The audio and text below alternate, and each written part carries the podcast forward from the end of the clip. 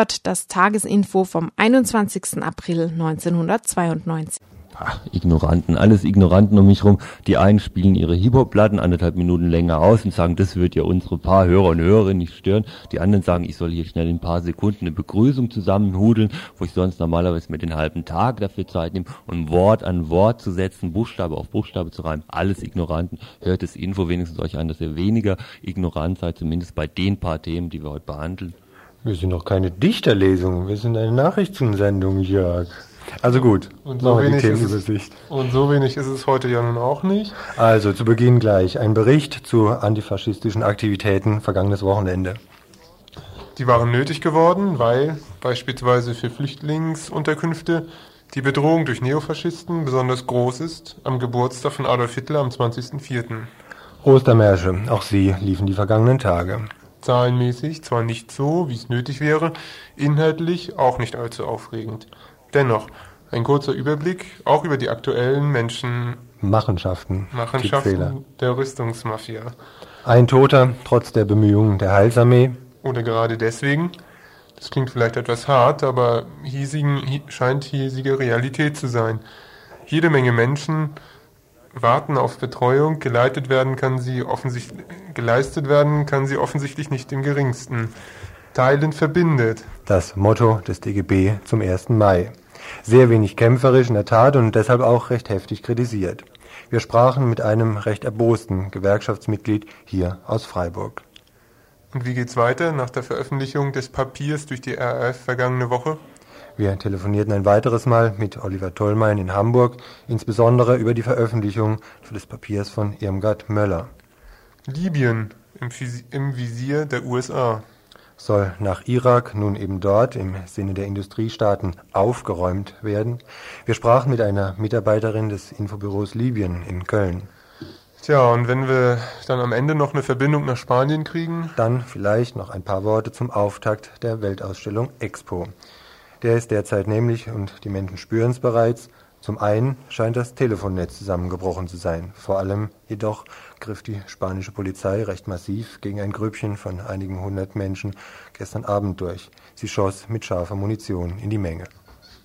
Und die ganze Zeit über diese Verbindung kriegt ihr auf jeden Fall 31028 die Nummer hier im Studio, um uns zu erreichen. 31028 mit Freiburger Vorwahl.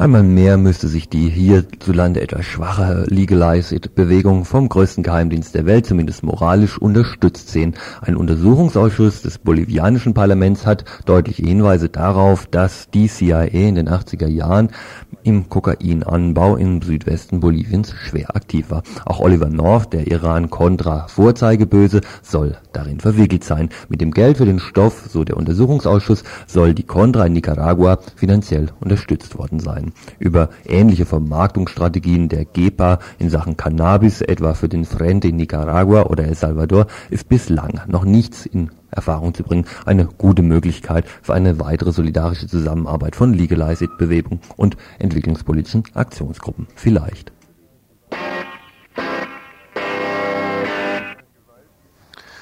Von einem Abflauen der rechtsradikalen Gewalt gegen Flüchtlinge und Aussiedler mag sicherlich noch niemand sprechen, auch wenn es in der Nacht von Sonntag auf Montag und Montag auf heute zu keinen An- oder Übergriffen auf Aussiedler und Flüchtlingswohnheime gekommen ist.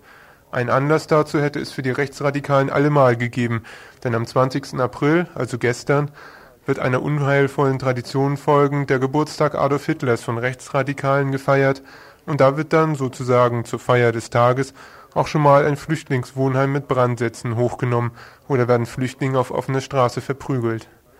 Die Tolerierung solcher und ähnlicher Aktionen dürfte in der Bevölkerung, in Baden-Württemberg zumindest, so hoch sein wie selten zuvor. Nicht weniger als 10,9 Prozent der abgegebenen Stimmen haben die Republikaner bei der letzten Landtagswahl vor noch nicht, vor noch nicht einmal drei Wochen für sich verbuchen können, mit Parolen, die sich in ihrer Schärfe nur marginal von denen der Brandbomben werfenden Faschisten unterscheiden.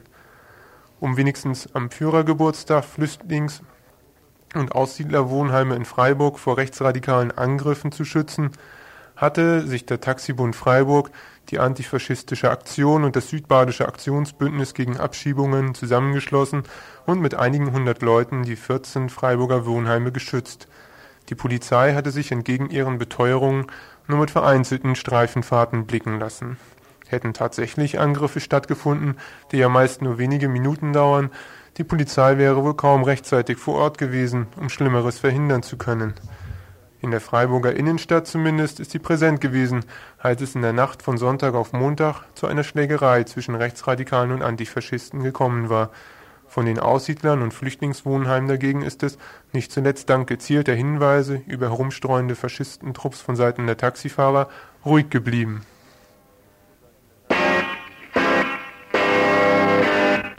Frohe Botschaft aus Tübingen. Wir haben gestern die Metzvilla in der Heckinger Straße besetzt und sind dort mit Kind und Kegel eingezogen, heißt es aus dem süddeutschen Städtchen Sie. Das sind erstmal drei Handvoll Erwachsene vom Studenten bis zur Betriebsrätin samt einem halben Dutzend Kindern.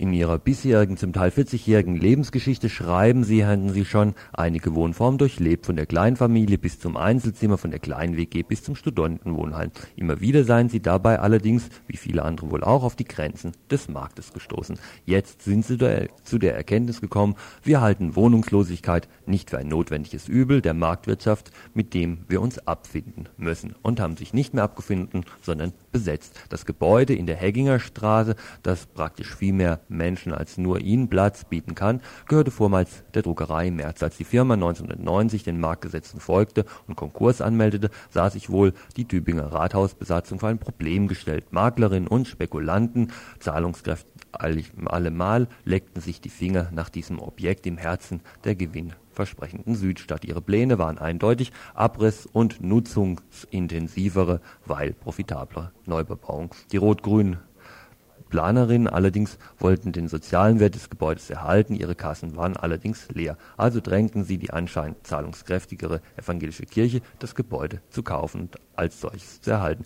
Die Kirche kaufte zwar, ließ es aber seitdem leer stehen. Inzwischen ist es besetzt unter dem Motto in Erwägung, dass Häuser stehen, während ihr uns ohne Bleibe lasst, haben wir beschlossen, jetzt dort einzusehen, weil es uns in unseren Löchern nicht mehr passt. In dem Haus gibt es jetzt regen Umtrieb, Wohnung und täglich ein Café von 14 bis 19 Uhr und die Aufforderung für alle, die in Tübingen und Umgebung wohnen, sich mit den Besetzenden des Metzgeländes zu solidarisieren.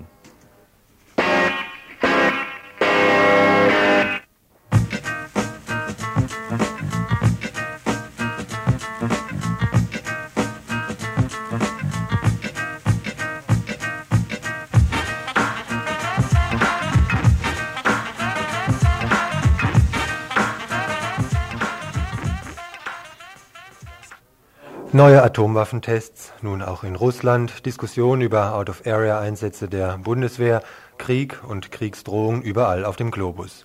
Mit der Folge, dass die Friedensbewegung sich zu neuen Höhenflügen aufrafft, insbesondere die Ostermärsche die Verhältnisse zum Tanzen bringen? Nicht ganz, es waren doch wohl so einige Menschen weniger, die dieses Jahr auf die Straßen gegangen sind. Die Hochzeit der Friedensbewegung ist halt eben vorbei. Rund 25.000 Menschen sollen es bundesweit gewesen sein, die vergangenes Wochenende in rund 150 Orten für Rüstungsabbau und gegen Ausländerfeindlichkeit demonstriert haben. Die Erwartung war geringer als in den Vorjahren, sagte ein Sprecher des Netzwerkes Friedenskooperative in Bonn. Individualisierung und Entpolitisierung seien die Gründe für das nachlassende Interesse Davon war nichts zu spüren in den Gebieten, wo individuelle Betroffenheit von Rüstungsanlagen vorhanden ist, etwa im thüringischen Ohrdruf, wo eine bedrohliche Konzentration von Truppenübungsplätzen den Menschen Bauchschmerzen bereitet, oder auch in Wattenscheid, wo, mit etwas grundsätzlicherem Verständnis, die Menschen gegen eine NPD-Veranstaltung protestierten. In München und Berlin waren jeweils rund 1500 Leute auf den Beinen, wobei diese Zahlen von verschiedenen Presseagenturen stammen. Hier im Dreieckland hatte sich in den vergangenen Sendungen die Gewohnheit, nee, in den vergangenen Jahren die Gewohnheit eingespielt, Richtung Lörrach und Basel auf eine grenzüberschreitende Demo zu gehen bzw. zu fahren. Dieses Jahr sollte dies etwas anders laufen. Zentrale Kundgebung war in Straßburg. Verschiedenste Gründe waren hierfür angeführt worden. Wir hatten darüber ja bereits berichtet. Allzu euphorisch waren die Vorbereitungsleute allerdings keineswegs gewesen. Die Karten etwa für die Busse aus Südbaden nach Straßburg waren doch recht schleppend weggegangen. Vor dem Hintergrund dann eher verhaltene Freude, als kurzfristig sogar noch ein zweiter Bus organisiert werden musste. Bei der Osterkundgebung schließlich in Straßburg angelangt, waren all die Probleme vergessen. Auch, dass es recht grundsätzliche Meinungsunterschiede gegeben hatte, etwa wegen dem Auftreten von Kurden und Kurdinnen, die, recht radikal, aber auch lautstark auftretend, einerseits sehr massive Kritik etwa an der Politik der BRD-Regierung gegenüber ihrer Heimat formuliert hatten, andererseits aber eben auch mit diesen Parolen die doch eher pazifistische Rahmenhandlung durcheinandergewirbelt hatten. Dieses Jahr nun also eine, wie uns gesagt wurde, außerordentlich friedliche Ostermarsch-Demo in Straßburg. Den Auftakt, so die Schilderung von Margarete Merz von der Vorbereitungsgruppe, machte ein kleines Fest. In Straßburg selber war es dann so, dass äh, zuerst äh, schon eine Art Fest oder Empfangsfest war, bis eben alle Leute eingetroffen sind. Und es war dann für uns war schon ein sehr, ja, es war sehr international. Gekommen waren laut Fernsehberichterstattung rund 5000 Leute. Die BZ schrieb von 1000 Personen. Die Wahrheit wird wohl so etwa in der Mitte, also bei etwa 3000 liegen. Eine Größenordnung, die dann doch so in etwa wie im Vorjahr liegt. Und nun, wie weiter?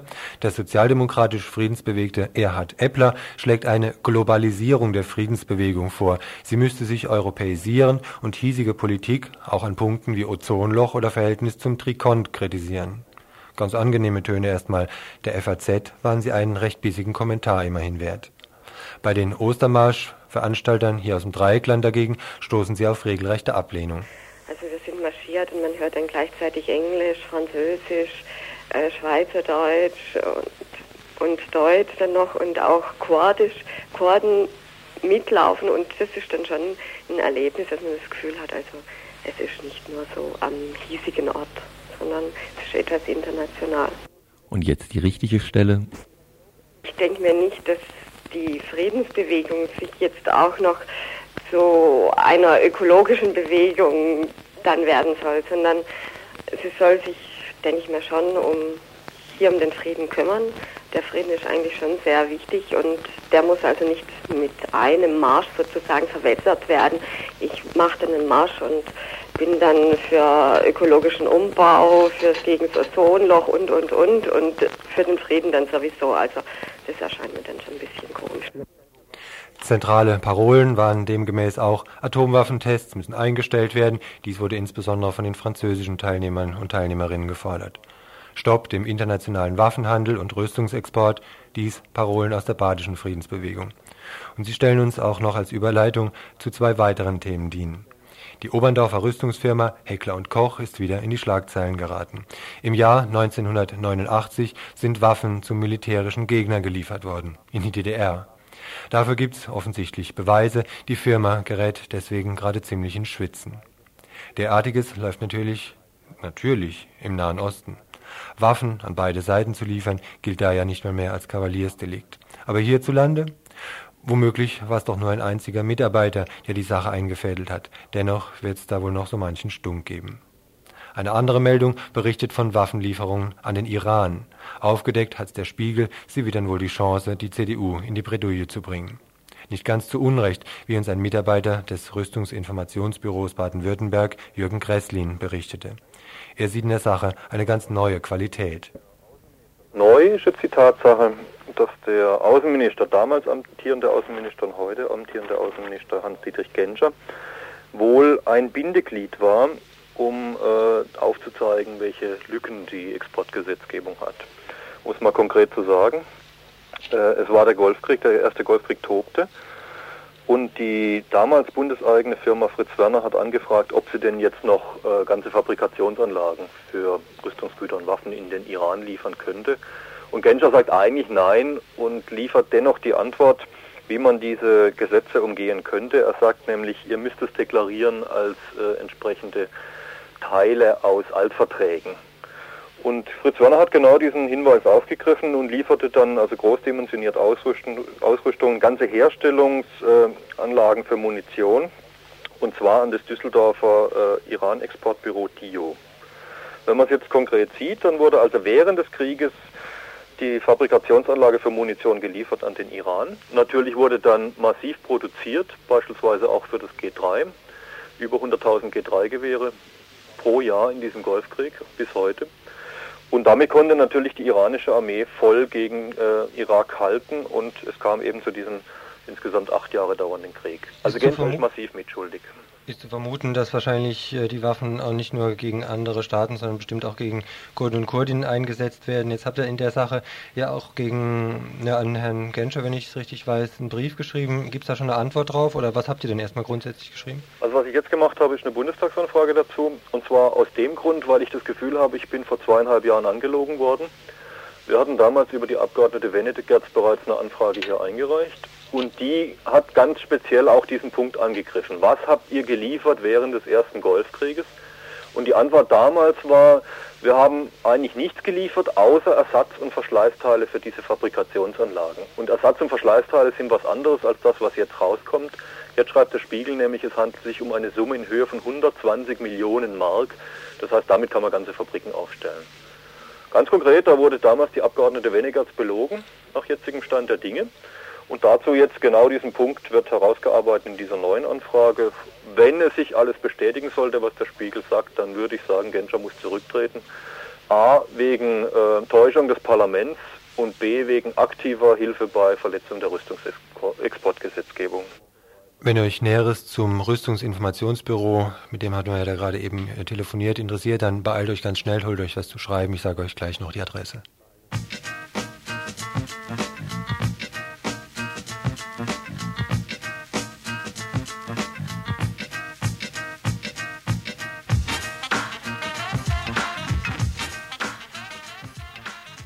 Ist nämlich das Rüstungsinformationsbüro Baden-Württemberg, also RIP Baden-Württemberg, Postfach 52 61 in 78 Freiburg, Postfach 52 61 in 78 Freiburg.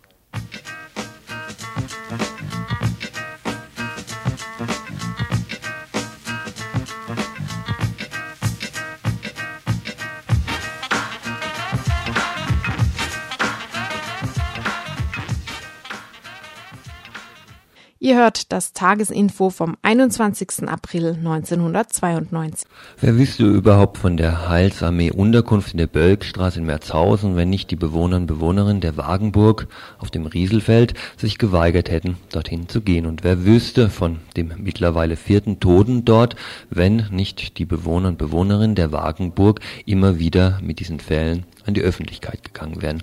Die Wagenburglerinnen und Wagenburgler werden nicht in die Bölkstraße abgeschoben werden, so viel scheint im Moment sicher. Alles andere ist alles andere als sicher. Ein Beitrag, der mit viel Ratlosigkeit beginnt. Ein ehemaliger Bewohner der Wagenburg, André Tertin, war nach der angedrohten Räumung derselben in die Notunterkunft der Heilsarmee in der Bölkstraße übergewechselt. Am Karfreitagmorgen verstarb er dort, wahrscheinlich an den Folgen eines epileptischen Anfalls. Die ehemaligen Mitbewohner aus der Wagenburg greifen nun die Heilsarmee wegen unterlassener Hilfeleistung an. In dem Haus seien nicht die notwendigen Voraussetzungen für eine prompte medizinische Hilfeleistung. Der diensthabende Heilsarmee-Soldat Becker habe am Freitag zu spät den Notarzt gerufen Sie legten ein detailliertes Protokoll des Morgens und eine Stellungnahme vor. Erst 80 Minuten nach den ersten Anzeichen einer schweren Starre sei der Notarzt eingetroffen. Zu spät, sagen sie. Der vorgesetzte Kollege von Soldat Begger, Herr Eggert, wollte aber von unterlassener Hilfeleistung oder gar einer individuellen Schuld seines Kollegen nichts wissen. Also das kann ich nur zurückweisen, das stimmt also auf keinen Fall. Denn der Herr Becker hat sich also tatsächlich um den Mann gekümmert. Ich war also nicht anwesend gewesen zu der Zeit. Ich bin also am nächsten Tag erst gekommen, kurz bevor der Herr Becker, äh, der, der, der, der André gestorben ist. Aber nach Rückfrage im Haus äh, wurde mir also gesagt, dass er sich also tatsächlich um den Mann gekümmert hat. Und soweit wie ich Herr Becker kenne, ist er also wirklich immer hilfsbereit und, und, und versucht also wirklich für die Leute alles zu tun, was machbar ist, ja. Gleichwohl lässt sich nicht mit hundertprozentiger Genauigkeit rekonstruieren, was an diesem Morgen wirklich der Fall war. Das Protokoll der Bewohner des Rieselfeldes spricht wie gesagt davon, dass um 8.10 Uhr bereits ein Mitbewohner des verstorbenen André festgestellt hat, dass sich dieser in einer todesähnlichen Erstarrung befindet. Erst eine Stunde und 20 Minuten später sei dann ein Notarzt eingetroffen, der da nichts mehr machen konnte. Herr Eggert, der Hausmeister, erklärt uns heute Morgen dazu, ja, ich kann nicht, also ich war wie gesagt nicht anwesend gewesen, aber ich kann Ihnen nur sagen, also der Notarzt wurde gerufen. Um wie viel Uhr denn? Ich weiß das nicht. Ich müsste ein Schichtbuch sehen. Sie wissen ja, ich bin jetzt hier gerade äh, im, Haupt, äh, im Haus der Halsarmee, also nicht in der Bölkestraße. Und ich habe also momentan keinen Einblick. Aber mit Sicherheit hat er also einen äh, Notarzt gerufen. Und äh, Mhm. Wie gesagt, äh, sicher, der Zustand war wahrscheinlich nicht sehr gut gewesen, aber es ist schlecht einzuschätzen, ist mhm. ein Mensch betrunken oder geht es ihm einfach nur schlecht? Ich kenne also den, den André auch und muss ihm sagen, also das ist mir auch sehr nahe gegangen, als er gestorben ist, weil, naja, man kennt sich und man ist also auch zusammen, wenn man in so einem Haus ist also kaum mehr nachzuvollziehen, die individuelle Schuld eines Herrn Begger, aber vielleicht auch gar nicht so wichtig. Dagegen, gegen diese individuelle Schuld, zumindest verwahrt sich heute auch sehr energisch die Leitung der Freiburger Heilsarmee. Gegen eine mangelnde Hilfsbereitschaft unseres Mitarbeiters Herrn Becker spricht die Tatsache, dass er in der Nacht bereit war, den mit Kot verschmierten Herrn Tertin zu waschen neu einzukleiden sowie ebenfalls das völlig verschmutzte Bett neu zu beziehen. Viel wichtiger dürften auch sein die grundsätzlichen Mängel des Hauses in der Bölkestraße. Wir verweisen in diesem Zusammenhang nochmals auf die bereits geführten Gespräche und auf die Tatsache, dass es sich bei der Einrichtung in der Bölkestraße um eine Notunterkunft handelt, die nicht den Anspruch erhebt, therapeutisch oder im engeren Sinne betreuerisch tätig zu sein. Die Einrichtung dient dazu, wohnsitzlosen Menschen eine Notunterkunft zu gewähren. Bei dem dort tätigen Personal handelt es sich nur um Mitarbeiter mit Hausmeistertätigkeiten und nicht um therapeutisch oder pflegerisch geschultes Personal. Allerdings beobachten wir mit Sorge die zunehmende Tendenz, dass Personen aus Krankenhäusern und psychiatrischen Kliniken entlassen und in die Bölkestraße abgeschoben werden. Und genau dagegen, dass Menschen dort in diese sogenannten Notunterkünfte abgeschoben werden, wenden sich eben auch die Bewohner des Rieselfelds. Es geht uns eigentlich um eine andere Sache. Es geht nicht darum, dass jetzt irgendeine Person, die also äh, eine kleine Person, die irgendwann mal obdachlos gewesen ist, so wird es sein, anschließend bei der Halsarmee war, und dort eine Arbeit macht, dass der jetzt verurteilt wird. Das ist nicht unser Sinn. Das geht um eine verfehlte Sozialpolitik in dem Moment. Und wir sehen dann nicht ein. Ne? Das ist im Prinzip der fünfte Tote. Der Otto ist letztes Jahr im Dezember gestorben unter der Brücke. Daraufhin ist die Bölkestraße eingerichtet worden. Jetzt sind in der Bölkestraße vier Tote. Wir haben den Fall vom André aufgedeckt, weil wir in der Bölkestraße abgeschoben werden sollten vom Rieselfeld. Deshalb haben wir den Fall aufgedeckt. Äh, und daraufhin sieht es im Moment so pervers aus, dass wir äh, im Moment auf dem Platz weiter da, äh, bleiben dürfen. In der Badischen Zeitung heute sieht es so aus, dass wir am Platz weiter bleiben durften. Und es geht um fünf äh, Tote im Endeffekt wegen der verfehlten Sozialpolitik. Was heißt verfehlte Sozialpolitik? Am Beispiel Hausbögelstraße. Dort übernachten Nacht für Nacht bis zu 80 Leuten. Von diesen 80 Leuten, so schätzt es die Heilsarmee selber ein, sind gut 70 Prozent schwer alkohol- und drogenabhängig und 10 bis 15 Prozent schwer psychisch krank. Diese werden dann betreut von vier Hausmeistern, die sich im Wechseldienst abwechseln und zwei Hausmeisterinnen. Alle haben keine medizinisch-therapeutische Ausbildung. Ob da überhaupt ein sicherer Betrieb gewährleistet werden kann. Dazu nochmal der Hausmeister Eckert. Auf keinen Fall. Die Leute, selber, wir sind einfach nur Hausmeister. Mhm. Wir sind angestellt als Hausmeister und das ist unsere Arbeit.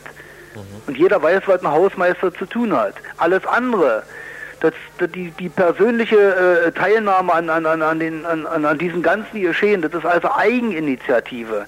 Und alle äh, Mitarbeiter, die dort in der Bölkestraße beschäftigt sind, die mühen sich also wirklich äußerst. Und ich meine, wenn Sie mich fragen, das ist also, das ist also sinnlos. Sie müssten ins Haus gehen, müssten die Leute dort selber fragen mhm. und müssten sich mal dort erkundigen. Ja, dass also wirklich jeder einzelne Mitarbeiter sein letztes gibt. Also nicht nur stundenmäßig, Überstunden über Überstunden arbeitet, sondern, sondern äh, sich tatsächlich nicht wirklich um den Einzelnen kümmert. Doch mag dieses persönliche Engagement auch noch so groß sein, unter den gegebenen Umständen reicht's eben nicht. Egal, was immer aus dem Haus weiter werden wird, wenn die Stadt es als mehr sieht als eine reine Notunterkunft, dann sieht sie darin einfach zu viel. Nochmal Hausmeistermitarbeiter Eggert. Wenn die, wenn die Stadtverwaltung von uns verlangt, dass wir äh, dieses Haus verwalten als Hausmeister, dann ist das okay. Wenn die Stadt von uns verlangen tut, dass wir also Krankenpflege betreiben, alle, alles in einem sind, Psychiater, äh, äh, Seelsorger, äh, Arzt, Koch und Mutter für alles, das ist, dann sind wir überlastet. Von der Stadt aus mitverantwortlich für das Haus ist der stellvertretende Hauptabteilungsleiter Sozialhilfe, Herr Vetter. Er sieht allerdings durchaus auch die medizinische Versorgung in dem Haus Bölkestraße durchaus, wie gesagt, als gewährleistet an. Dass die Betreuer keine medizinisch-pflegerische Ausbildung haben, das mag so sein. Aber feststeht, dass wenn ein Bewohner der Bölgestraße krank ist, dass er dann einen Arzt seiner Wahl aufsuchen kann. Ist er hier nicht mehr in der Lage, wird ärztliche Hilfe vermittelt. Er wird gegebenenfalls auch äh, mit dem Pkw in die Klinik gefahren oder aber, wie jetzt in diesem Fall am Karfreitag, äh, wird der Notarzt gerufen. Nun ist natürlich eine Formulierung wie, wenn einer der Bewohner krank wird, bei insgesamt wohl über 90 Prozent entweder drogenabhängigen oder psychisch schwerkranken ohnehin eine recht merkwürdige Formulierung. Das sieht im Grunde der Vetter auch ein. Äh, die Leute bräuchten eine, ein therapeutisches Angebot und zum therapeutischen Angebot gehört sicherlich auch äh, die medizinische Versorgung im engeren Sinne.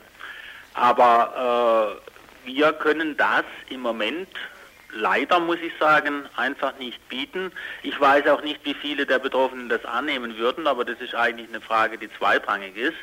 Äh, feststeht, dass wir in der Bölkestraße lediglich mit dazu beitragen können, äh, das Existenzminimum im Bereich Wohnen besser zu gestalten als unter der Brücke. Nochmal zur Erinnerung, genau wegen einem Toten auf der Straße, dem obdachlosen Otto, der im Dezember starb, wurde dieses Haus in der Bölke eingerichtet. Seit Dezember sind dort nun genau vier Bewohner gestorben. Ob dadurch das Konzept nicht auf den Kopf gestellt ist, das verneint Herr Vetter. Ja, ich denke zunächst, dass dieses Konzept und die vier Toten, die zu bedauern sind, äh, nicht über äh, nicht unmittelbar in Zusammenhang zu bringen sind. Denn äh, die Bölgestraße ist eine Notschlafstelle, in der Menschen leben, die leider äh, aus welchen Gründen auch immer nicht in der Lage sind, eigenen Wohnraum zu haben. Das Haus in der Bölkestraße wird demnächst zugemacht werden, dort wieder ein Kindergarten reinkommen. Trotz vehementen Diskussionen innerhalb der Stadt gibt es im Moment noch kein klares Konzept, was dem nachfolgen soll. Dass es so, wie es ist, auch unter Umständen sehr schlecht ist, sieht durchaus das Sozialamt auch ein. Was dann kommen könnte, ist allerdings sehr fraglich. Sehen wird auch beim Sozialamt, dass sich im letzten Jahr der Personenkreis, die solche Häuser in Anspruch nehmen, fast verdreifacht hat. Die offiziellen Lösungsmodelle klingen dementsprechend hilflos. Also diese vehementen Diskussionen gibt es schon lange. Äh, Im Moment denke ich an eine, äh, ich sage jetzt mal, äh, ja, eine, eine, eine, Überlegung an erster Stelle, ob man äh, hier versucht, noch aufklärend im medizinischen Bereich zunächst mal tätig zu sein, im Sinne von Vorsorgeuntersuchung, sage ich jetzt einfach mal. Äh, da muss ich mit dem Gesundheitsamt sprechen, das werde ich auch tun, um dort die Hilfe abzurufen. Die Diskussion über das, was äh, notwendig ist oder notwendig wäre, die gibt es seit langem. Wir sind ja auch äh, daran, hier gewisse Dinge umzusetzen. Nur es ist äh, sehr problematisch und äh, die Zahl derer, die diese Hilfe brauchen, haben, äh, hat sich eben in den letzten äh, zwölf Monaten äh, verdreifacht. So sind wir am Ende von unserer Recherche wieder da gelandet, wo wir gestartet sind, bei einem Haufen Ratlosigkeit. Und auch Uli, der lange auf der Straße war und jetzt in der Wagenburg wohnt, weiß wenig Tröstliches aus den übrigen Verhältnissen im Bundesgebiet zu berichten. Es sieht so aus. Ich bin jetzt zehn Jahre lang Berber. Jetzt auf dem Rietelfeld sieht es anders aus, weil dort wohne ich und bin dort auch angemeldet. Aber ich habe zehn Jahre lang Straße gemacht und wir kennen einige Einrichtungen und es sieht überall so aus.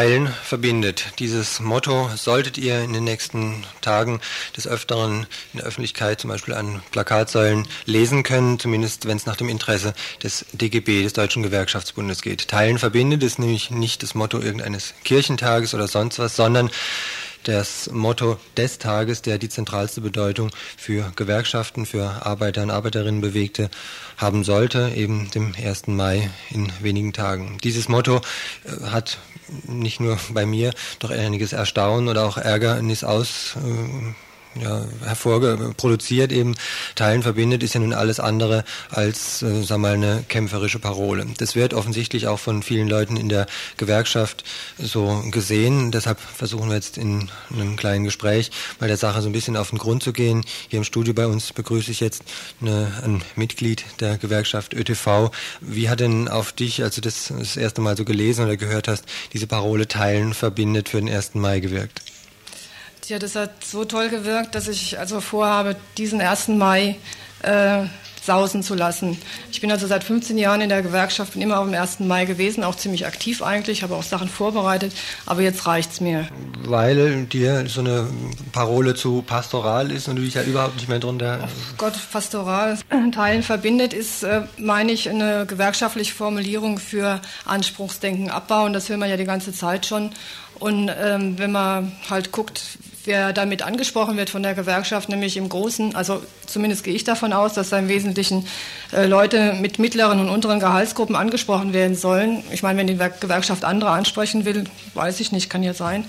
Das ist aber nicht das Ziel, was ich mit der Gewerkschaft verbinde. Also die, diese Forderung Teil verbindet, richtet sich ja meiner Meinung nach äh, an Leute, die wirklich äh, nicht sagen können, wenn sie in der ÖTV zum Beispiel organisiert, sondern im öffentlichen Dienst arbeiten, dass sie also die dicke Kohle da machen in den unteren und mittleren Gehaltsgruppen. Deswegen stinkt mir das ganz ordentlich. Klingt für mich auch so ein bisschen nach ähm, Sozialpartnerschaft doch ah, ziemlich ja. dick aufgetragen, eben statt, wie du es gerade sagst, Anspruchsdenken. Aber letztendlich ist ja die Funktion von Gewerkschaften diesen legitimen Anspruch von Lohnabhängigen ja durchzusetzen. Also diese, diese pauschale Formulierung teilen verbindet, finde ich ganz übel, weil sie so an, die, an den Sozialanspruch, ähm, den ja viele Gewerkschaftsmitglieder auch haben, also die wollen ja auch sozial sich betätigen, ähm, sich äh, wendet und gar nicht guckt, auf Kosten von wem denn so ein, so ein Teilen stattfinden soll. Also so eine Teilung, wie es hier in den letzten Tarifabschlüssen gewesen ist, äh, lehne ich vollkommen ab und ich lehne auch einen Teilen zugunsten der Ostkollegen ab, die das nämlich gar nicht kriegen werden, wenn wir teilen, sondern wenn nämlich die Betriebe dort geschmiert und die, werden, die Ossis werden genauso verarscht, wie wir jetzt auch verarscht werden sollen. Ja, natürlich wird es dann, äh, sag mal, sozial oder äh, ja, sozial eben nicht so umverteilt, wie wir uns es vielleicht wünschen würden, aber eine gewisse Logik hat es doch, dass etwas niedriger Gehaltsabschlüsse vielleicht den Aufbau von einer funktionierenden Industrie in den fünf neuen Ländern oder wie es dann immer heißt, ähm, ja doch erleichtern würde zumindest. Wäre das denn, in, so wird es ja auch propagiert von der Gewerkschaft, jetzt vielleicht in speziell diesem Jahr 92, dann vielleicht doch nicht ganz angebracht, ähm, ne, so einmal vielleicht ein bisschen zurückzustecken, um dort die mhm. Industrie vielleicht ein bisschen in so einen, so einen Startschub oder sowas möglich zu machen? Ja, das ist natürlich eine Machtfrage. Ne? Wenn, wenn wir sagen, wir nehmen mal ein bisschen weniger, weil andere was brauchen, könnte ich mich also sogar mit anfreunden, weil es gibt viele Leute, die brauchen mehr als ich. Würde ich einsehen, sehe ich aber in dem Fall nicht ein, weil die Machtfrage hier vollkommen anders ist. Und die Gewerkschaft müsste eigentlich, also gerade die ÖTV, äh, ein bisschen schlauer geworden sein in den letzten vier Jahren. Wir haben nämlich einen Tarifabschluss gehabt vor vier Jahren. Der hat erstmal die Laufzeit von drei Jahren gehabt und ist eben auch ganz sozial dahergekommen. Er hat nämlich gesagt, Die Arbeitslosigkeit ist groß. Wir müssen was tun für die arbeitslosen Kollegen. Bin ich übrigens auch dafür. Wir fordern also wenig Gehalt, relativ wenig Gehalt. Und zwar saumäßig wenig, was rausgekommen ist. Fordern eine Arbeitszeitverkürzung. Dafür sollen Leute eingestellt werden. Und das nützt eben allen. Und rausgekommen sind dann also Lohnerhöhungen für uns von 1, in einem Jahr 1,4, in dem anderen glaube ich 1,7, im dritten Jahr gar nichts. Und die Arbeitszeit ist was verkürzt worden. Aber es ist dann so gelaufen. In, ähm, also ich meine, diese Gehaltsforderung ist klar, ist schon mal ein Reallohnabbau gewesen. Das ist ja auch nichts Neues, was also jetzt hier immer gesagt wird, Anspruchsdenken abbauen. Wir haben schon seit Jahren in den unteren und mittleren Gehaltsgruppen Reallohnabbau. Das muss man ja auch mal klar sehen. Also das ist das eine, was rausgekommen ist, Reallohnabbau. Zum anderen ist rausgekommen, in wenigen Betrieben sind Arbeitsplätze geschaffen worden, was gut ist. In den meisten Betrieben ist die Arbeitszeitverkürzung so ähm, organisiert worden, dass die Pausen etwas verlängert worden sind, keine Leute angestellt worden sind, ein riesen Arbeitsstress äh, erhöht worden ist, sodass also viele Kollegen in der ÖTV, zum Beispiel in der Justiz oder in, in sehr, sehr vielen Bereichen sagen, hört mir bloß mit Arbeitszeitverkürzung äh, auf, das haut uns also voll ins Kreuz. Und das Ziel also von diesem äh, sozialen Verzicht, also eben wenig Lohn in Kauf zu nehmen, hat also überhaupt das nicht erreicht, was es erreichen sollte, nämlich Arbeitsplätze zu schaffen. Und das weiß die Gewerkschaft ÖTV ganz genau und das weiß der DGB eben auch, dass also es wirklich eine Machtfrage ist, wenn man sagt, ich verzichte auf was und gebe es denen, ja wem eben, ne? das ist die Frage. Ich habe jetzt vor ein paar Tagen meine Bildzeitung im Zug rumliegen sehen, da war die erste Schlagzeile schon im siebten Jahr keine, nicht mehr Lohn oder irgendwie sowas in, in diese äh, Richtung. Nur ist die Bildzeitung ja sicherlich nicht unbedingt die, das Organ der Arbeiter, Arbeiterinnen, Angestellten. ähm, Wundert es aber dann trotzdem, wenn selbst so eine Zeitung eben mit so einem doch sarkastischen Titel aufmacht, ähm, dass dann so wenig Schwung in den ÖTV-Verhandlungen äh, zurzeit ist. Wie denkst du denn na, über das, was da in eurem Bereich ÖTV jetzt zurzeit läuft? Also Schwung ähm, und, und, Auseinandersetzungen sind da schon, aber es fragt sich halt, wie das jetzt gelaufen ist. Also es gab ziemlich äh, viel Schwung für eine hohe Forderung. Naja, aber von der und, ist ja relativ schnell auch wieder dann abgerückt ja, worden. Ja, eben. Aber ähm, die, dieser Schlichtungsspruch hat eben die Forderung halbiert, also auch schon wieder mal geteilt, ne, fast um die Hälfte. Und dann hat die Gewerkschaft im Gegensatz zu den Arbeitgebern äh, diesem Schlichtungsspruch zugestimmt und hat im Grunde also schon öffentlich bekannt gemacht, auch dadurch, dass die Große Tarifkommission das akzeptiert hat, also diese 9,5 waren jetzt sowieso nicht so ernst gemeint. Und ich meine, für die unteren und mittleren Lohngruppen sind die 9,5 verdammt ernst gemeint, weil wir brauchen das einfach. Und heute und, und morgen ist die Situation so, dass ich, und ich gehöre eben zu den unteren, auch der Dödel bin, der jetzt diese Urabstimmung organisieren muss. Und so wie es aussieht, also wenn ich Glück habe, kommen dann so um die fünf raus. Also kann ich mir wirklich in die Haare schmieren. Hm. Du hast ganz am Anfang gesagt, also diesen 1. Mai unter diesem Motto Teilen verbindet, den schmierst du dir dann eben auch in die Haare genau. und steckst den irgendwie weg dieses Jahr was bleibt denn dann? Also die, die herrschende Propaganda von wegen, wir müssen den Gürtel enger schnallen, diese Plakate mit wir sägen nicht am eigenen Ast, die funktioniert ja irgendwie recht prima. Gewerkschaftliche Interessen, die sind ja mhm. mittlerweile nicht unbedingt mehr Mehrheitsmeinung oder es hat zumindest den Anschein. Wenn jetzt Leute wie du sagen, das, was die Gewerkschaft jetzt aber dann vertritt, das ist mir viel zu wenig, wer bleibt denn dann zum Schluss noch? Ja, aber ich denke, dass es doch eine ganze Reihe Leute gibt, also die ziemlich sauer sind, jetzt auch gerade in der ÖTV und dass wir also da eine Debatte drüber führen und da wird man halt sehen, wer, welche Linie sich da durchsetzt. Also, also bislang von dieser sozialpartnerschaftlichen Linie, die sie jetzt jahrelang fährt, also da ist so ziemlich klar, dass es total den Bach runtergeht. Dazu gibt es übrigens zu dem ganzen Themenkomplex am nächsten Donnerstag wohl nochmal einen Telefonrundruf in verschiedene DGB-Stellen.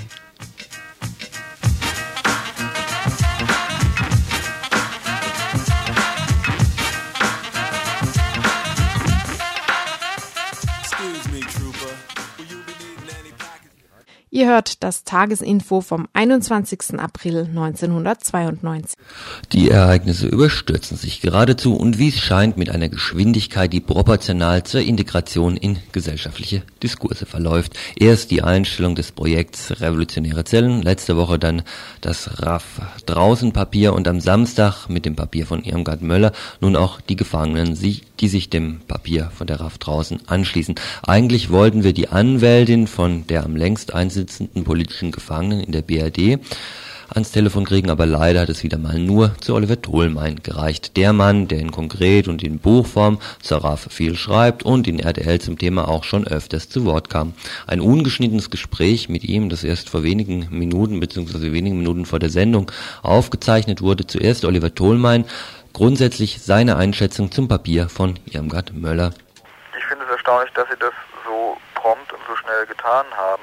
Und ich denke, was auch an der Erklärung ganz wichtig ist, ist, dass Sie eben sagen, der allererste Schritt, um überhaupt eine Diskussionsbasis für alles Weitere zu haben, ist eben, dass die beiden haftunfähigen Bernd Rösner und Günter Sonnenberg sofort entlassen werden. Und ich denke, das ist ja auch was, was äh, dem Staatsapparat an sich keine allzu großen Probleme bereiten dürfte, wenn er das wirklich wollte. Hm. Was ja auch auffällig ist im Anschluss an unsere Diskussion letzte Woche, dass ähm, wesentlich weniger auf diesen Kindle-Vorschlag eingegangen wird. Ja, ich denke, das ist auch äh, berechtigt so, weil die Gefangenen das möglicherweise auch etwas kritischer sehen als die Rote Armee-Fraktion selber. Ich meine, wenn man sich das Interview anschaut, was äh, Kinkel dem Spiegel äh, diese Woche gegeben hat, dann wird das ja auch sofort einleuchten. Ich meine, Kinkel hat in diesem Interview nur wirklich eine echte Hardliner-Position bezogen und an keinem Punkt auch nur äh, ansatzweise erkennen lassen, dass er äh, das Signal, was die Rote Armee-Fraktion ausgesandt hat, jetzt in irgendeiner Art und Weise in, ja, sagen wir mal, eine wenigstens halbwegs faire Politik gegenüber den Gefangenen und der RAF selber umsetzen will. Mhm. Gleichwohl haben dann sowohl auf der einen Seite die CSU, das war ja fast zu erwarten, wie merkwürdigerweise auch einige Stimmen aus der SPD da schon wieder so reagiert, als wäre ihnen das nichts schon zu viel, wie Kinkel reagiert hat. Ja, nun ist es nicht so erstaunlich, dass die SPD so reagiert. Ich meine, man muss sich überlegen, dass die SPD ja nur auch die Partei ist, die zum Beispiel 1977 während des deutschen Herbstes den Bundeskanzler gestellt hat. Und die SPD ist die Partei, die ähm, zum Beispiel die Einführung des Paragraphen 129a ins Strafgesetzbuch zu verantworten hat. Also ich denke, die SPD ist, was innere Sicherheit, das heißt äh, Aufrüstung gegen den politischen Gegner angeht, in diesem Staat nicht eine in irgendeiner Art und Weise liberale Partei. Dass sie jetzt noch schärfer sich äh, gebärden als Kinkel, denke ich, das ist ein Zugeständnis angesichts äh, der Situation bei Wahlen und allem Möglichen, wo sie offensichtlich denken, man kann in diesem Staat Deutschland äh, nur mit einer Rüberab-Mentalität äh, politisch Stimmen sammeln, dann sind sie eben auch bereit, das zu tun. Hm. Jetzt hast du versucht, ähm, zumindest hast du das letzten Dienstag angekündigt, ähm, auf der einen Seite irgendwie Interviews zu kriegen, auch in den Knast rein unter Umständen. Dann beobachtest du sicher, was äh, im Moment innerhalb von der, von der bundesdeutschen Linken, sofern sie existiert, zu bestimmten äh, Äußerungen aus dem Papier an Reaktionen da sind. Was würdest du denn sagen, was man von der Seite inzwischen feststellen kann? Findet da eine Bewegung nach dem RAF-Papier von letzter Woche statt? Ja, man muss sagen, also das generelle Interviewverbot für die Gefangenen, ne, also für äh, Rundfunk und äh, Fernsehen zum Beispiel, das gilt immer noch fort. Das heißt, die Gefangenen dürfen aufgrund einer Vereinbarung der Justizminister der Länder keine Interviews geben und das wird auch weiterhin durchgezogen. Es ist angekündigt worden, dieses Interviewverbot möglicherweise innerhalb der nächsten drei Wochen zu lockern, aber erstmal existiert es weiter innerhalb der bundesdeutschen Linken denke ich, es gibt ja zurzeit diese Unterschriftenkampagne für die Freilassung von Bernd Rösner, die ja auch unabhängig von der Erklärung der Roten Armee-Fraktion selber war. Und ich habe den Eindruck so aus Gesprächen, dass jetzt sicherlich was kommen wird an äh, Initiativen. Ich denke, dass das auch dringend nötig ist, weil gerade die Reaktion von Kinkl, aber auch von der SPD und der CSU zeigt, dass eben die Haftsituation der Gefangenen nicht automatisch verbessert wird, weil die Rote Armee-Fraktion ihren bewaffneten Kampf eingestellt hat, sondern es bedarf auf jeden Fall eines erheblichen demokratischen Druckes, möglicherweise eines noch stärkeren, als äh, ich das letzte Woche in unserem Gespräch vermutet hatte. Und von daher äh, äh, denke ich, ist es jetzt auch an der Zeit, dass möglichst schnell was passiert. Dass das nun ganz schnell so läuft, äh, dafür gibt es allerdings noch nicht so die großen Anzeichen, aber ich meine, vielleicht äh, tut sich da ja was. Also Gespräche und Diskussionen gibt es schon. Es gibt wohl auch Überlegungen für eine Unterschriftenkampagne vergleichbar der äh, vor 1989 für die Zusammenlegung. Gerade damals war natürlich auch zum Teil zumindest so ein bisschen eine liberalere bürgerliche Öffentlichkeit doch durchaus auch interessiert an dieser Zusammenlegungsdebatte. Hast du das Gefühl, dass sich in dem Lage im Moment was tut? Tja, das ist sehr, sehr schwierig zu sagen. Ich meine, wenn man sich anschaut, dass die Frankfurter Rundschau nur immerhin anders als die Taz zum Beispiel das Schreiben der Roten Armee-Fraktion komplett dokumentiert hat. Und wenn man sich anschaut, äh, was so bestimmte Leute, also aus dem eher bürgerlichen Spektrum in der Taz, aber auch in der Frankfurter Rundschau sagen, dann gewinnt man schon den Eindruck, dass es da ein gewisses Interesse gibt, dieses äh, möglicherweise aus einem anderen Interesse als aus dem heraus, aus dem äh, wir, wir Linke das tun, aber ich denke, das ist in diesem Fall egal, wenn das Ziel, ne, nämlich wenigstens an diesem Punkt jetzt, das erreichen, was schon lange notwendig gewesen wäre, nämlich haftunfähige Gefangene und die Gefangene, die über 15 Jahre sitzen, rauszukriegen, wenn das dadurch erreicht wird. Aber äh, insgesamt müssen wir auch feststellen, dass wir mal in den letzten ein, zwei Jahren die Mobilisierungsfähigkeit der liberalen Öffentlichkeit sehr, sehr gering war. Ich denke, es ist jetzt ein Versuch wert zu gucken, was an diesem Punkt heute drin ist. Oliver Tholmein lebt in Hamburg und ist Autor unter anderem für die Konkret und von Büchern.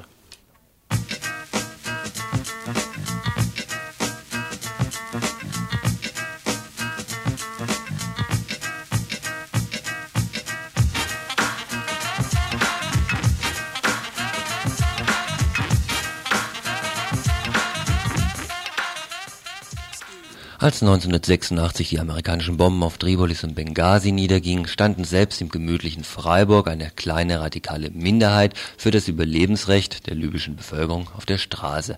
Nach dem letzten Dienstag beschlossenen UN-Boykott gegen das nordafrikanische Land regte sich kaum Neugier. Und dass viele in Libyen jetzt mit einem zweiten bewaffneten Angriff der USA rechnen, wird hier kaum wahrgenommen. Am Wochenende machte die libysche Regierung klar, dass die mutmaßlichen oder unterstellten Attentäter tatsächlich zu einer fairen Gerichtsverhandlung in Sachen Lockerbie sich in London einfinden würde. Die USA erklärte postwendend, dass dies ohnehin nicht genüge. Der Staat müsse Ersatzleistungen für das unbewiesene Attentat erbringen, Libyen eine Abkehr vom Terrorismus erstmal wirklich unter Beweis stellen. Schon vor Wochen sprachen wir mit Jochen Hebler, Journalist aus Köln, über das Verhältnis zwischen Libyen und USA. Heute befragten wir Renate Eisele vom Informationsbüro Libyen. Zuerst zu unserem Eindruck, dass sich äh, eine gewisse verständliche Panik in der libyschen Bevölkerung auch aus den aktuellen Meldungen in Libyen entnehmen lasse.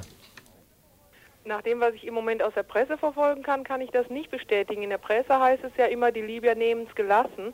Aus meinen eigenen Erfahrungen nach dem Bombenangriff von 1986 weiß ich aber, dass die Bevölkerung damals sehr panisch reagiert hat und jetzt sehr sensibel ist, wenn die USA äh, äh, irgendwelche Drohgebärden von sich geben. Und ich denke, es hängt auch damit zusammen, dass Gaddafi ja sehr lange versucht hat zu verhandeln und irgendeinen Weg zu finden, der sein Gesicht wahrt, sein Verhältnis zu den Geheimdiensten nicht berührt, trotzdem aber das Land äh, nicht in die Bredouille bringt, in das jetzt doch geraten ist. Mhm. Kann man denn von hier aus einigermaßen eine Woche nach dem UNO-Beschluss ähm, die ersten Folgen dieser Blockade schon abschätzen? Äh, das ist schwierig. Also nach dem, was in der Presse steht, äh, werden die äh, ähm, ökonomischen Folgen ja nicht für so gravierend gehalten. Und ich weiß zum Beispiel, was so die Lebensqualität der Bevölkerung angeht, dass auch die Libyer zunehmend dazu übergegangen sind, lieber von Tunis oder Ägypten ins Ausland zu fliegen, weil es schlicht billiger ist, äh, als die Libyan Arab Airlines zu benutzen. Von daher könnte ich mir denken, dass das mit ein paar äh, zusätzlichen, äh, zum Beispiel äh, Busverbindungen, die ja wohl eingerichtet worden sind, oder Schiffsverbindungen für die Bevölkerung nicht so viele Auswirkungen haben wird. Trotzdem sind die Bemühungen ähm, von libyscher Seite doch im Moment sehr stark, ähm, diesen Boykott wieder ähm, rückgängig zu machen. Selbst bis hin, was heute zu lesen war, die Auslieferung der beiden, die verdächtigt werden als Attentäter unter der einzigen Bedingung, dass sie ein faires Verfahren kriegen. Warum äh, wird denn doch, wird man, geht man dem dann doch so weit entgegen? Äh, ich denke, dass dahinter die äh, eine äh, Ausweitung der jetzigen UNO, die Angst vor einer Ausweitung der jetzigen UNO-Sanktionen steht. Also die Angst vor einer Bombardierung ist, glaube ich, sehr stark. Die USA hat ja auch Kriegsschiffe in den, ins Mittelmeer verlegt. Die USA hat schon Langstreckenbomber auf dieselbe Luftwaffenbasis in Großbritannien verlegt, von dem von der aus damals 1986 auch bombardiert worden ist. Ich glaube, dass das äh, versucht werden soll abzuwenden.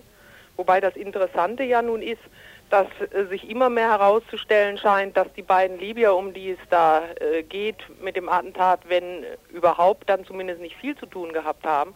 Über Ostern ist ja in äh, Großbritannien und in den USA eine Version veröffentlicht worden, nachdem äh, Drogenhändler, die letztlich nach Syrien zurückzuverfolgen sind, dahinter stecken. Hm. Da kommen wir auch an eine ganz entscheidende Einschätzung. Jochen Hebler hat das vor zwei Wochen schon gesagt, es kann natürlich niemand hier beurteilen, wer die wirklichen Attentäter sind, aber das sei ohnehin nur die eine Ebene, die vielleicht auch gar nicht so wichtig ist. Die USA haben bis zum Golfkrieg eine Position vertreten, wo sie Syrien sehr stark für diesen Anschlag verantwortlich ja. gemacht haben. Durch den Golfkrieg ist Syrien jetzt aber etwas aus diesem antiamerikanischen Lager ausgeschert und ähm, Jochen Hebler hielt es deswegen für politisch von Seiten der USA nicht mehr für opportun, Syrien dafür verantwortlich zu machen, weil die eher auf die eigene Seite zu kriegen sind, während Libyen auf der anderen Seite sich immer noch als relativ amerikafeindlich gebärdet oder in Opposition zu USA stehen und zweitens auch innerhalb ähm, dieses arabischen Bündnisses keine besonders starken Positionen ja. mehr hätten und dass eigentlich das für ihn vielmehr der Grund war,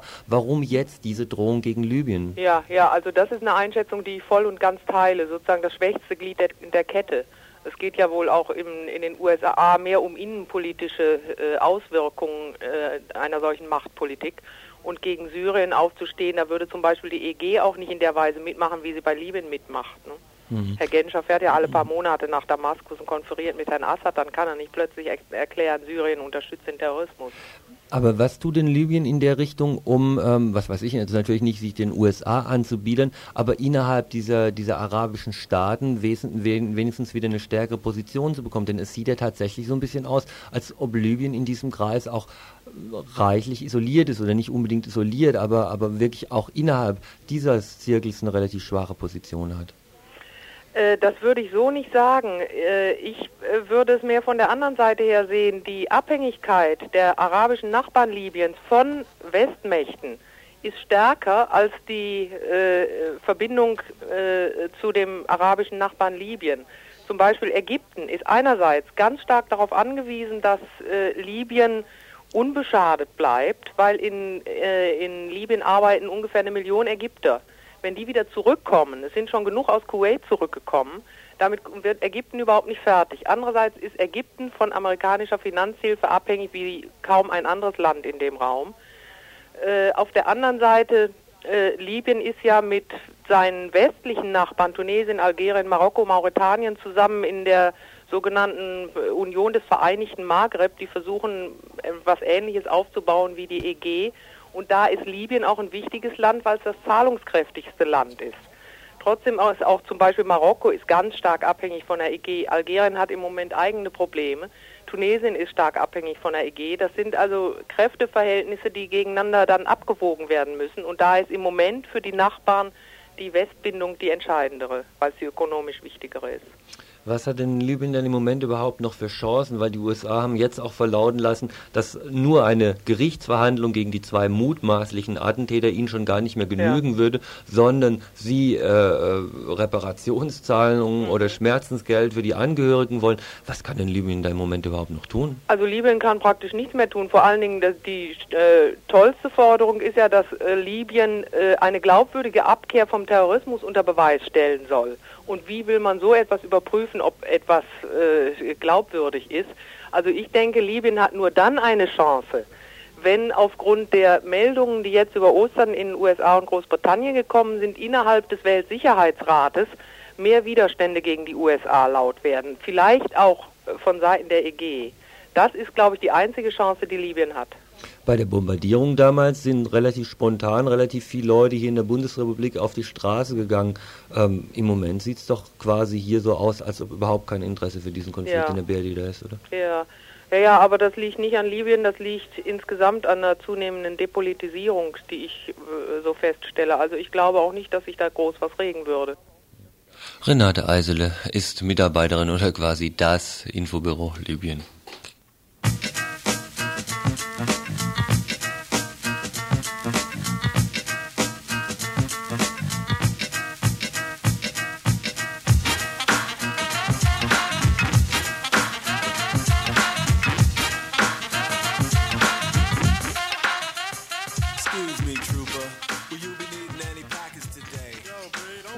Weiß, Weißgetünchte Häuser, staubige Straßen, Bars, in denen auf dem Tresen hinter Glas die Tapas, die kleinen Leckereien für den Hunger zwischen zwei Gläsern Wein stehen. Aus den Lautsprechern rieselt leise diese seltsam spannungslösende Flamenco-Musik. Nur wenige Kilometer entfernt der endlose Son Sandstrand, das blaue Wasser und immer wieder diese Sonne, diese ausdörrenden, brennende Sonne. Wenn nicht, so auf, wenn nicht sogar auf ganz Spanien, auf Andalusien, der südlichsten und zugleich flächenmäßig größten autonomen Region Spaniens, wird dieses verklärende Vorurteil allemal angewendet. Schon lange und erst recht, seit Spanien 1986 in den Kreis der Europäischen Gemeinschaft aufgenommen wurde, versucht das größte Land der iberischen Halbinsel mit seinem Image Sonne, Strand, Meer aufzuräumen. Nicht nur mit neuen Anzeigen, nicht nur mit neuen Anzeigenkampagnen, die verstärkt das kulturelle Erbe Spaniens in, der, in den Vordergrund stellen, sondern auch und eigentlich am wirklich spürbarsten für alle durch eine forcierte Wirtschaftspolitik, mit der der ökonomische Anschluss an Westeuropa erreicht werden soll. Wer Spanien heute bereist, wird feststellen, wie stark diese Angleichung im Warenangebot, in der Produktpalette der Industrie und auch im Konsumverhalten bereits fortgeschritten ist. Inzwischen mehrt sich aber auch in Spanien Kritik an den durchweg wirtschafts- und EG-freundlichen Kurs der Regierung Felipe González, insbesondere was die Bemühungen betrifft, die Maastrichter Bedingungen der Europäischen Währungsunion zu erfüllen. Weitere Probleme bereiten die in den vergangenen Jahren immer vehementer geäußerten Autonomiebestrebungen von zwei der wenigen wirtschaftlich potenten Regionen Spaniens, dem Baskenland und Kataloniens. Was liegt da näher, als ein oder mehrere Ereignisse zu schaffen, die einerseits den hohen technischen Entwicklungsstand Spaniens für das Ausland demonstrieren, andererseits im Inland wieder so etwas wie ein nationales Zusammengehörigkeitsgefühl schaffen. Spanien ist es gelungen, in diesem Jahr gleich mehrere Ereignisse ins Land zu holen, die diese Funktion erfüllen. Im Sommer findet in Barcelona die 20. Olympiade statt. Madrid darf sich ein ganzes Jahr lang europäische Kulturhauptstadt nennen. Und schließlich haben sich 110 Staaten im andalusischen Sevilla unter dem Motto Zeitalter der Entdeckungen zur Expo 92 zusammengefunden, die gestern eröffnet wurde. Auf dieser Weltausstellung, der größten bislang, dürfen die 110 teilnehmenden Staaten sich selbst und, darum scheint es hauptsächlich zu gehen, den Stand ihrer technischen Entwicklung demonstrieren. Damit das Ganze nun nicht den Charakter einer lediglich für die Allgemeinheit geöffneten Industriemesse annimmt, wurde dem Ganzen ein umfangreiches Kulturprogramm beigesteuert, das lediglich Grenzen der auf, dass die, das jegliche Grenzen der Aufnahmefähigkeit sprengt. Auf den Straßen unterhalten Gaukler und Straßensänger, 20 Auditorien stehen für Jazz, Rock und Popkonzerte bereit, dann ist jedes Land auch noch gehalten, einen Teil seiner Nationalkultur darzustellen und wem das immer noch nicht reicht, der hat die Möglichkeit, sich außerhalb des Ausstellungsgeländes in Sevilla 14 Opernaufführungen und 54 Sinfoniekonzerten hinzugeben. Selbst die deutsche bürgerliche Presse argwöhnt leise, ob so viel Möglichkeit zum kritischen, zum kritiklosen Kultur- und Technikkonsum, dass zum Hinterfragen wohl absichtlich keine Zeit mehr bleiben soll. In Spanien wird die Kritik an der Expo bislang kaum stark geäußert, ist die Kritik an der Expo bislang kaum stark geäußert worden. Sie beschränkte sich überwiegend auf obschon folgenreiche, aber doch eher formale Fehler, etwa die völlig unsinnige Entscheidung, die lang geplante spanische Schnellbahnstrecke analog dem deutschen ICE nicht auf der sinnvolleren und ökonomischeren Strecke Madrid-Barcelona zu bauen, sondern isoliert zwischen Madrid und Sevilla. Vehementer, geäußert und prompt mit Gewalt unterdrückt, wurde die Kritik eines spontanen Demonstrationszuges, der am Sonntagabend durch Sevilla zog, oder besser ziehen wollte, denn flugs hatten sechs Polizisten versucht, die ungenehmigte Demonstration aufzulösen. Als die Demonstranten sich jedoch überraschend geschlossen der Polizei gegenüberstellten und sich die Polizisten offenbar bedroht fühlten, gaben diese zwei Schüsse ab, durch die nach Polizeiangaben waren es Querschläger, zwei Menschen verletzt wurden. Im Krankenhaus immerhin durfte mit ihnen nicht gesprochen werden. Nicht zu unterdrücken sein wird, wird hoffentlich die Kritik geäußert in Diskussionsreihen oder in einer Ausstellung, die heute eröffnet werden soll, eine Ausstellung über das andere Gesicht der Expo. Ihr hört das Tagesinfo vom 21. April 1992.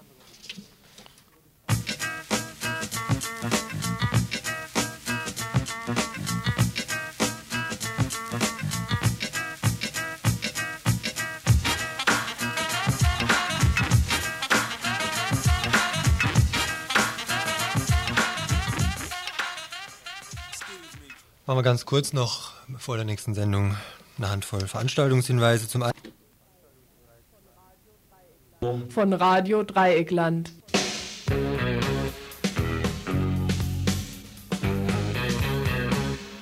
Zwei, drei, vier. Also gut, erstmal die Übersicht. Ihr Gesprächspartner ist zurzeit leider nicht erreichbar. Nein, das geht nämlich nicht. Wow, Alter. Guck, was habe ich jetzt gemacht? Scheiße. Oder das? Ja, ist doch das Gleiche. Ah, das klingt viel schöner. äh, ich habe auf das hier gedrückt. Nochmal das ganze Ding. Ohne Bullenschweine. Bitte hinterlassen Sie eine Nachricht nach dem Signalton. Also nochmal. Also heute geht's hier drunter und drüber. Das habt ihr sicher auch schon gemerkt da draußen. Okay.